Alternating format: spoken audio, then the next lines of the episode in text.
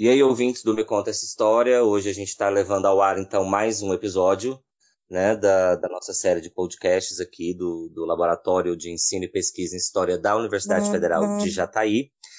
Lembrando que isso é um, esse, esse podcast, ele na verdade faz parte de um projeto vinculado ao laboratório, né, que tem a intenção uhum. de publicizar e ao mesmo tempo levantar algumas discussões, algumas reflexões sobre alguns assuntos. Nossa pretensão não é, de fato, fazer uma discussão aprofundada né? Então, é, é, simplesmente levantar alguns pontos para que as pessoas possam, a partir da sua da curiosidade que o assunto traz, buscar maiores informações é, em outros espaços. Aqui, então, é só levantar alguma, algumas reflexões. Bom, eu sou coordenador do projeto, coordenador do Laboratório de Ensino de História. É, esse projeto, ele, ele é ide foi idealizado em conjunto com os alunos do curso de História. Grande parte, tanto do, do site dos podcasts e do Instagram foi criação e idealização dos próprios alunos. Então já deixo aqui também um agradecimento aos meus alunos por essas ideias que têm trazido aí um, alguns frutos para a gente. E hoje, o nosso tema é exatamente discutir essa questão da, da publicização da história mesmo, né? Da, do que já tem sido discutido aí há uns 10 anos no Brasil como história pública e que a gente viu a necessidade, a gente percebe a necessidade de se fazer essa discussão, até por conta dos negacionismos e dos revisionismos que têm entrado em voga ultimamente. Como convidados hoje, nós temos aqui dois alunos do curso de História da Universidade Federal do Rio de Janeiro que aceitaram né, estar tá aqui aqui essa discussão com a gente, ainda que, que de maneira é, superficial, mas não, nem por isso é, sem trazer algumas, alguns pontos de reflexão para a gente. Né? Então eu gostaria de apresentar para vocês o Marcos e o Bruno. Tudo bem, gente? E aí, tudo e aí, bem? pessoal, tranquilo?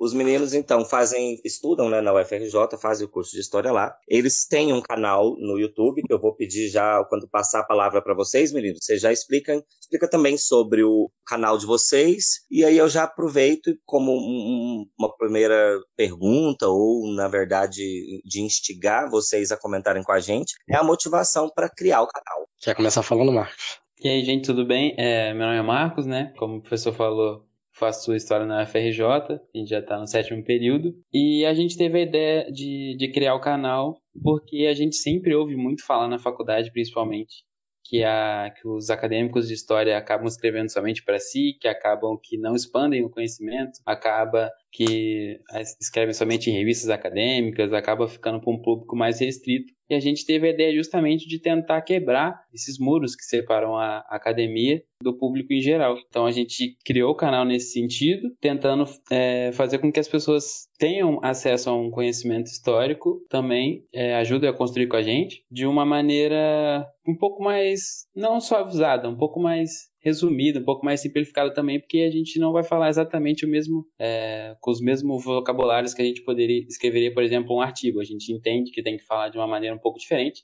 não sem que não que sejam estudos com menos rigor ou, ou algo do tipo. Simplifica, mas não significa que é vazio, né? Isso.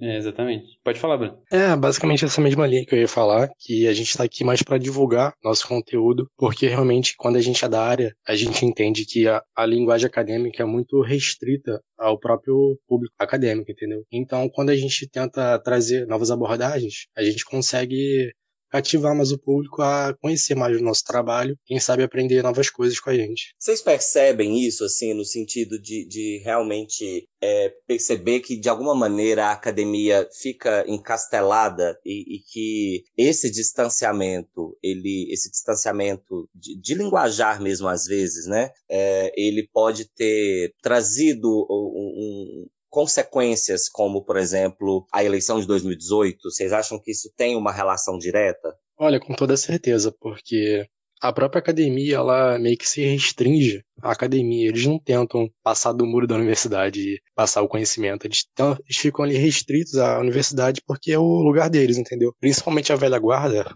pessoal da, das antigas, eles não têm muito acesso aos meios de comunicação, internet, YouTube, podcast, e meio que eles não conseguem passar esse conhecimento que eles têm é, pro, pro grande público, entendeu? Então esse conhecimento que eles têm fica restrito ao pessoal da academia. E isso acaba gerando muita desinformação, porque nas redes sociais é muito fácil expandir as fake news, então se esse conhecimento fica restrito a um lugar na academia, é muito, é muito fácil que as fake news se espalhem. Então, eu acho que foi uma, uma grande causa disso na nossa, na nossa sociedade. É, eu acho que de alguma maneira atentou para que o historiador é, é, percebesse a necessidade de ocupar alguns espaços que, na verdade, estavam sendo ocupados por outras pessoas. Não que isso não possa acontecer. Claro que existem diversas formas de conhecimento. Mas a grande questão são as deturpações que passaram a acontecer a partir disso. Que aí realmente arrebentou com o negócio, né?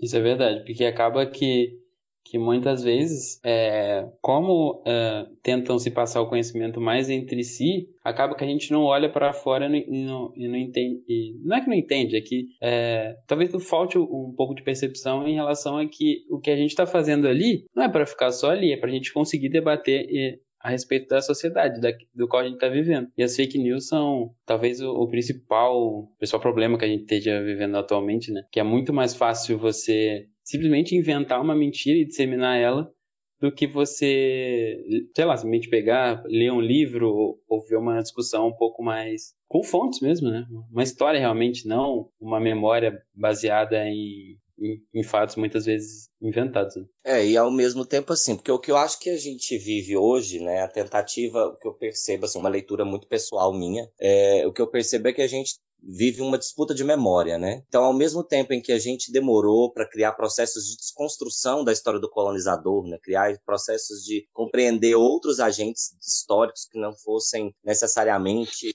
o homem branco, cristão, né? E, e, e essa desconstrução ela acabou de alguma maneira acontecendo. E o que a gente vê hoje é, na verdade, uma tentativa, né? Uma disputa narrativa de tentar voltar com essas, com, com esse mecanismo de, de é, de construção da história, né? Não se aceitar a história ser contada de outra forma que não seja aquela do branco colonizador cristão. Eu vejo muito que há essa disputa hoje, né? Essa disputa sobre de construção narrativa mesmo, de impedir que isso venha exatamente das, das camadas mais subalternas. Exatamente. Eu acredito muito que essa descrença assim na ciência como um todo vem muito por conta desse desconhecimento do, do pessoal sobre as metodologias, sobre como é feita essa história que a gente cria, entendeu? Não é que a gente cria, mas como a gente trabalha ela e expõe. Porque uhum. quando pessoa, a maioria do pessoal não conhece essa metodologia, é muito fácil deles acharem que a gente faz isso aqui, sei lá, por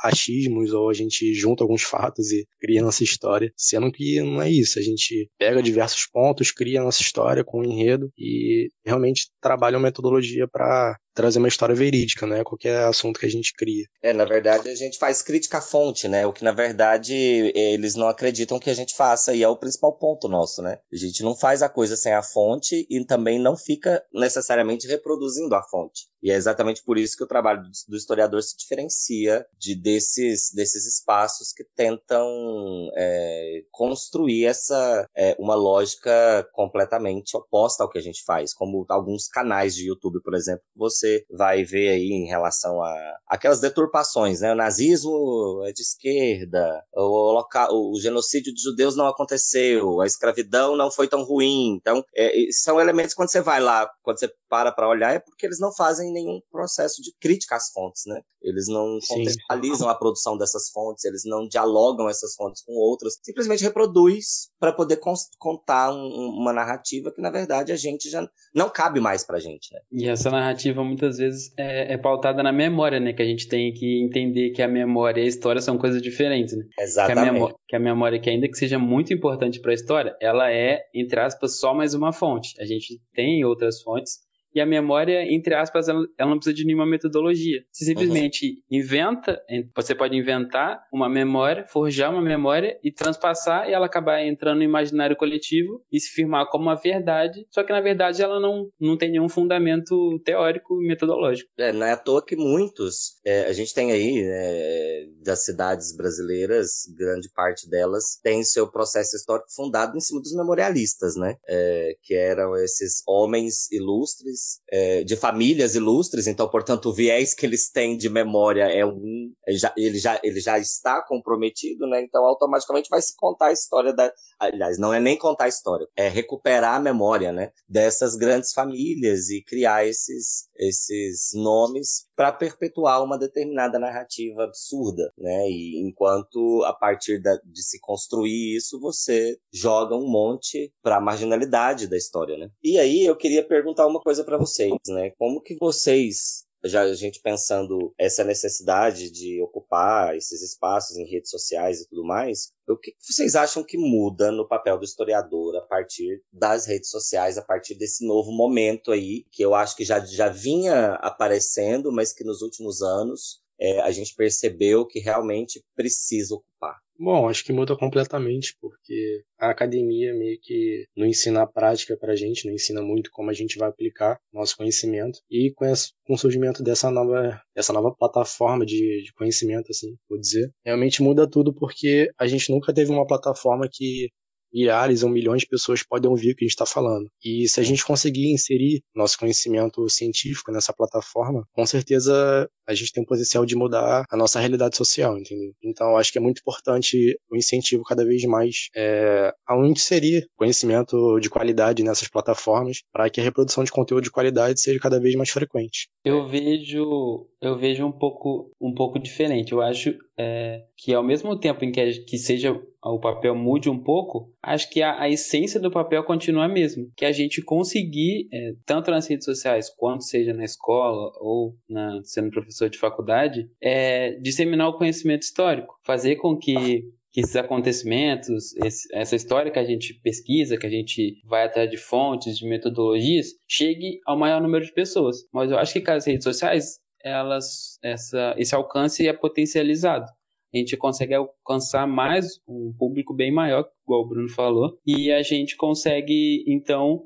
chegar em mais lugares onde a gente não estava acostumado a chegar. E para chegar nesses lugares, a gente não vai usar a, metodo, a, a linguagem que a gente utiliza é, nos textos acadêmicos, por exemplo, nos artigos, nos livros, vai fazer uma linguagem um pouco diferente, mas eu acho que o objetivo continua sendo o mesmo, que é transpassar o conhecimento histórico para mais pessoas. Sim, sim, mas a forma de fazer isso é totalmente diferente, né? É, com certeza. É, e você levantou uma coisa, Marcos, aí, é, que aí eu, eu já eu vou emendar numa outra pergunta aqui, que a hora que você comentou, eu, eu me, me fiquei curioso em saber a opinião de vocês. É, Aí a gente está discutindo a questão de publicizar o conhecimento. É óbvio que a gente está pensando também na, nessa questão de, de levar esse conhecimento histórico ao máximo de pessoas possível. É, mas e aí, é, quando a gente pensa o trabalho do professor da educação básica, vocês acham assim que, é, como vocês comentaram, né, vocês estão no sétimo período, daqui a pouco vocês estão saindo. É, como pensar essa como, como fazer? Como fazer? Pensando que a gente tem duas, a gente tem duas realidades, né? Na minha experiência também de educação básica,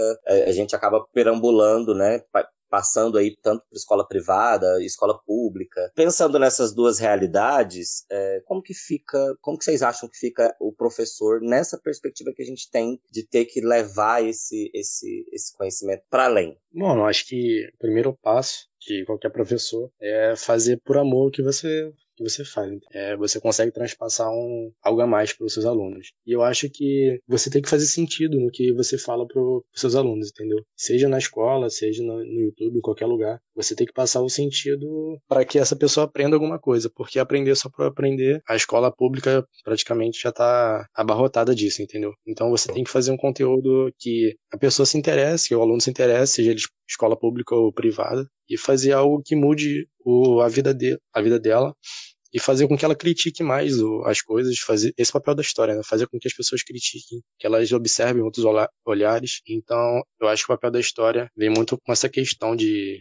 fazer sentido na vida da pessoa e mudar a perspectiva, perspectiva dela sobre as coisas. Eu acho que você tocou num ponto, num ponto que eu me recordei na, na, no, ensino, no ensino médio e me recordei dando aula para o ensino médio. É, de que é, só, só, funciona se, se a pessoa entender que aquilo vai fazer sentido para a vida dela, senão realmente ela não vai, ela não vai nem querer aprender. Né? É, eu, é, eu é. concordo, concordo com o que vocês falaram. E eu acho que a importância do professor do colégio, sobretudo público, é muito importante, porque a gente sabe que os colégios particulares têm justamente têm uma condição financeira melhor Então, eles tão, têm acesso a tecnologias, e eu acho que do, do professor do ensino público é muito importante, porque a gente sabe que o Brasil é um país super desigual, sabe que essas tecnologias, a internet, não chegam em todos os lugares. Na verdade, é, a gente está vivendo agora esse negócio do Enem, desculpa te atrapalhar, né? Mas é que, uhum. na hora que você falou, eu lembrei essa questão do Enem, que, que é odiável, né? Mas que a gente está vendo aí a, a, a, o, o, ministro da Educação dizer que, que não é função do Enem é, acabar com as, com as, diferenças sociais, né? Que é uma fala extremamente absurda.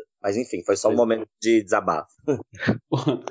Uma entre as várias falas absurdas que ele vem, sempre é, que ele aparece para falar alguma coisa absurda. É. é continuando, é, o papel do professor da escola pública é muito importante justamente por isso, porque ele chega em lugares onde a tecnologia não vai chegar. Se nem a água encanada, se nem o saneamento básico chega, não vão chegar também é, a internet, não vai chegar a oportunidade de poder assistir um vídeo, um, é, ouvir um podcast. Então, o professor é muito importante porque é, ele tentar, quando ele tem a oportunidade, fazer conseguir disseminar pelas redes sociais, mas também quando ele não tem, ele conseguir fazer isso em sala de aula. Mas aí também não é só chegar e falar vamos ler o livro na página tal, ou chegar e passar só copiar no quadro, pros, é, passar no quadro para os alunos copiarem. Ele tem que tentar também trazer outras formas de, de apresentar a história. Tentar trazer algum vídeo, se possível, ou tentar fazer alguma atividade que não necessariamente precise de tecnologia, de televisão, de, uhum. internet, algum um exercício, sei lá, por exemplo, é, trazer a lei, é, a, a lei áurea escrita, pedir para eles identificarem algumas coisas, tentar entender por exemplo, do, do, professor tentar diversificar essas formas de fazer história, de apresentar a história também para os alunos e fazer com que eles se sintam participantes também, não só meros receptáculos de informações. É, eu acho que é, desse, desse ponto que você falou, a coisa assim que eu vejo melhor, né, acho que o melhor caminho para resolver, para resolver não, mas que seria um caminho útil, eu acho que é conhecer a escola que eu trabalho, conhecer que escola é essa, público é esse, porque se eu não tiver, porque eu posso não ter recurso nenhum, mas eu posso, é, eu posso exatamente às vezes por não ter o recurso, por exemplo, é, trazer a, a fazer com que aquela aprendizagem seja significativa a partir do momento em que eu consigo colocar ela dentro daquela realidade. E aí nem sempre o conteúdo é o conteúdo vai ser o importante. Talvez o conteúdo seja só a minha ferramenta para o menino entender e se enxergar né, naquele lugar de exclusão e enxergar quais são as forças que atuam para o processo de exclusão dele, né? Então eu acho que é principalmente conhecer, conhecer a escola, conhecer o aluno, conhecer a classe social desse aluno, conhecer as, a, as relações familiares que existem ali, porque sem isso realmente a gente não a gente não consegue alcançar, não se faz a ponte de forma nenhuma, sem eu conhecer quem é meu aluno. E conhecer quem é meu aluno não significa necessariamente saber o nome de cada um mas conhecer a realidade que essa escola está inserida, porque tem muita gente que às vezes não faz esse exercício. E aí fica difícil construir uma ponte de diálogo, saca? Com toda certeza. E quem vem de escola pública, como eu e o Marcos viemos, uhum. a gente somos sabe três aqui. Realidade... ah, então somos três. A gente sabe que a realidade é totalmente diferente. A pessoa que está inserida na escola pública muitas vezes tem condição de nem às vezes chegar à escola, ou quando chega na escola tem tiroteio. Eu já passei por isso. Então, quando o professor faz a diferença para o aluno, aluno, quando o professor consegue sentir, é, fazer o aluno sentir com o que ele está passando vai agregar na vida dele e tem sentido, faz total diferença. E às vezes é melhor deixar o conteúdo de lado, que nem você falou um pouco, é, para fazer trazer um conteúdo que agregue na vida da pessoa, às vezes deixar aquele, aquele cronograma de lado que a escola passa, principalmente se for escola pública, não tem muito isso, mas deixar um pouco de lado e tentar trazer assuntos que são do cotidiano daquela pessoa para cada vez mais ela se sentir inserida e ver que a educação realmente transforma a vida das pessoas. E eu acho que o, programa, às vezes, quando eu, eu falo do conteúdo ser a ferramenta, é porque muitas vezes, eu me lembro quando eu dava aula, eu dava aula no ensino médio, eu tinha, por exemplo, no primeiro ano eu tinha duas aulas de história por semana semana, no segundo ano eu tinha uma, no terceiro ano eu tinha uma, né? Então, o que eu fazia para as coisas, para que houvesse interesse também, né? Eu comecei a pensar exatamente nessa, nessa possibilidade de pensar a, o, o, conteúdo mais como ferramenta e não como objetivo. Então, se a minha, o, o meu objetivo era, era, por exemplo, que ele desenvolvesse a possibilidade de análise de fonte, por exemplo. Para ele desenvolver aquilo, eu usava tal e tal e tal tal conteúdo, sacou? Então, eu acho que, que são formas, assim, isso não é uma receita, óbvio, isso pode dar certo num lugar, pode não dar certo em outro. Mas é que vocês foram falando, eu fui pensando aqui realmente é, é, nessa, nessas nessas outras possibilidades de se apresentar, nessas possibilidades, às vezes, de não se ter recurso, que é uma realidade que a gente sabe que, é, que existe, né? E, mas que ainda assim é possível fazer alguma coisa, né? Sim, sempre. Sim, na própria faculdade. Falar, falar. Que, na própria faculdade, a professora aplicou um joguinho lá que a gente conseguiu aprender sobre história do Brasil. Então, realmente, ferramentas são inúmeras. É só a pessoa ter a força de vontade que ela consegue aplicar alguma coisa. É, é verdade. E, assim, em relação à função, de, a,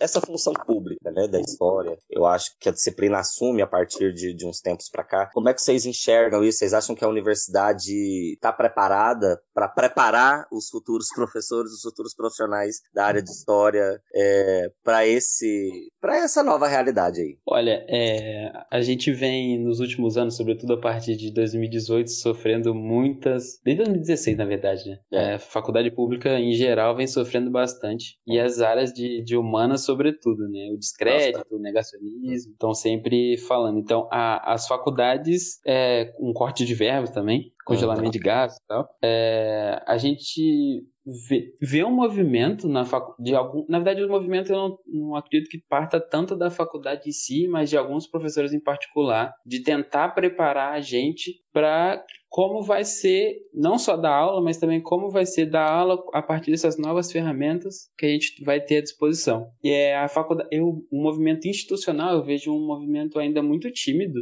nesse sentido de preparar a gente. Óbvio que tem todos esses problemas que eu falei. É, é difícil a faculdade tá difícil para a faculdade pública se manter, é, mas eu acho que essa iniciativa está partindo mais de professores particulares, de professores, no caso, in, in, iniciativas particulares, do que ah. propriamente da instituição. Eu acho que a gente também está discutindo é, essa discussão é, ela está sendo solapada por uma dura realidade que a gente está enfrentando, né? E, sobretudo, eu acho, isso aí também, mais uma vez, é uma visão particular minha, é, algumas discussões, é, o curso de a, a, graduação em História acabou deixando para que discussões pra, que a gente poderia fazer, mas que acabou indo para a pedagogia fazer. E eu acho que a gente pode discutir, como por exemplo discutir a, a avaliação, por exemplo. Né? Eu acho que isso agora, inclusive, está voltando. Eu tenho feito algumas pesquisas em relação ao levantamento, na verdade, bibliográfico em relação a isso. E houve uma contribuição importante, inclusive, da Olimpíada de História da Unicamp, né? Trouxe um, outros olhares assim para avaliação de história. Não sei se vocês conhecem a, a Olimpíada, mas vale a pena. Vale a pena conhecer. Já ouvi falar já. Mas realmente eu concordo com o Marcos que a situação na faculdade pública é muito complicada hoje em dia. E realmente o historiador, assim como um todo, né, é muito preparado para o mercado de trabalho. Ele é mais solapado de conhecimento ali e meio que não consegue entender como vai aplicar aquilo na prática, entendeu? Ele vai ter um ano ali de estágio, de estágio obrigatório no caso, que muitas vezes não, não, ajuda, não ajuda em muita coisa, assim, o historiador. E é. ele fica meio perdido, não sabe o que ele vai fazer, se ele vai dar aula na escola particular, se ele vai fazer um concurso, se ele vai ser historiador mesmo. E falta muito essa, essa visão, assim, mais, digamos, empreendedora do historiador para saber como ele pode se situar no mercado de trabalho, como ele pode crescer profissionalmente. E isso realmente é, não tem muito enfoque assim nas universidades, principalmente públicas. É, eu acho que a gente se caminhando para esse processo mesmo que a gente está discutindo aqui, eu acho que a, te, a tendência é também os cursos se reorganizarem, né? Até para pensar mecanismos de, de, de contemplar isso mesmo e, e não deixar só para o estágio. Eu acho que até uma, uma amiga, colega de trabalho lá na UFJ, e ela, ela comenta, né, que seria importante, por exemplo, o aluno ter contato já com, não deixar só para o final, para as, as disciplinas de prática de ensino, que às vezes acabam ficando só para o final, que na verdade seria interessante desde o princípio o aluno ter isso, né? Desde o começo do curso, para ele já ir sendo direcionado, porque senão fica muito afunilado, né? Fica muito rápido e apertado demais, né? Então eu acho que realmente deve vir a, a, por uns próximos anos, depois que a gente passar por esse sufoco todo, deve, eu acredito que os cursos devem se reorganizar, né? É que o objetivo agora é primeiro a gente conseguir manter a faculdade pública existindo. Exatamente. Eu acho que essa, essas discussões vão ficando um pouco não, não que elas não sejam importantes, são super importantes, mas manter a faculdade existe, pública existindo acaba sendo o ponto principal. É, eu acho que agora é, é, a questão de sobrevivência. Depois você pensa, depois pensar no resto. Né? O momento que a gente está é. vivendo é, é, é, o cenário é medonho. Bom, meninos, eu queria agradecer, tá, é, a vocês pela, pela disponibilidade mais uma vez. Para quem está escutando, a gente está em plena pandemia, né? Então, é, uh, os meninos se prontificaram e eu agradeço imensamente vocês. E espero que vocês possam contribuir mais vezes, né? Tem, vai, ter, vai ter textos de vocês amanhã também no site, na atualização, no dia 20. E ao mesmo tempo, sempre que quiserem participar, tiver uma ideia em relação ao podcast, é só mandar mensagem. Pode deixar, pode contar com a gente, que a gente sempre tá aí. Antes de, de, despedir, fala um pouquinho do, do, do canal, dá o nome do canal para o pessoal dar uma visitada lá. Pode falar aí, Mar. É, então, a gente começou o canal tem uns dois meses, mais ou menos, né? Chama Algo Sobre História. Aí a gente mescla alguns assuntos da história do Brasil com assuntos da história internacional principalmente da história dos Estados Unidos, que é algo que eu tenho mais proximidade, é o que eu pesquiso. E... Na verdade, história geral, né? É, também da história geral, obviamente. Parece que é só Estados Unidos e, e Brasil, mas não. É, a gente faz é, uns vídeos um pouquinho mais curtos, explicando alguns conceitos, a gente faz um, vídeos maiores explicando algo que precisa maior, gente, algo que precisa de um pouco mais tempo para desenvolver. A gente tem vídeo sobre a ditadura, sobre a expansão é, marítima, era isso, era Vargas, sobre explicando a bandeira do Brasil Império, que é um, um vídeo mais curtinho, é, sobre o tenentismo também, que é um, um ponto é, importante também. E, e, é isso, a gente vai estar tá aí sempre aí no podcast, sempre que a gente puder também vai estar tá contribuindo com, com textos para o site. E é isso, sempre que precisar a gente está aqui. Lembra que a gente tem um perfil no, no Instagram também, no Twitter, se chama aí de História, que a gente posta alguns memes lá sobre história, que é bem legal, o pessoal que curte, curte história vai gostar. Não, beleza, gente. Olha, muito obrigado mesmo. E a gente vai se ver, então, nas, nas, em próximas edições, em próximas contribuições no site. Beleza? Pode deixar. Beleza. Beleza. Muito obrigado, então, pessoal. Um abraço e até mais.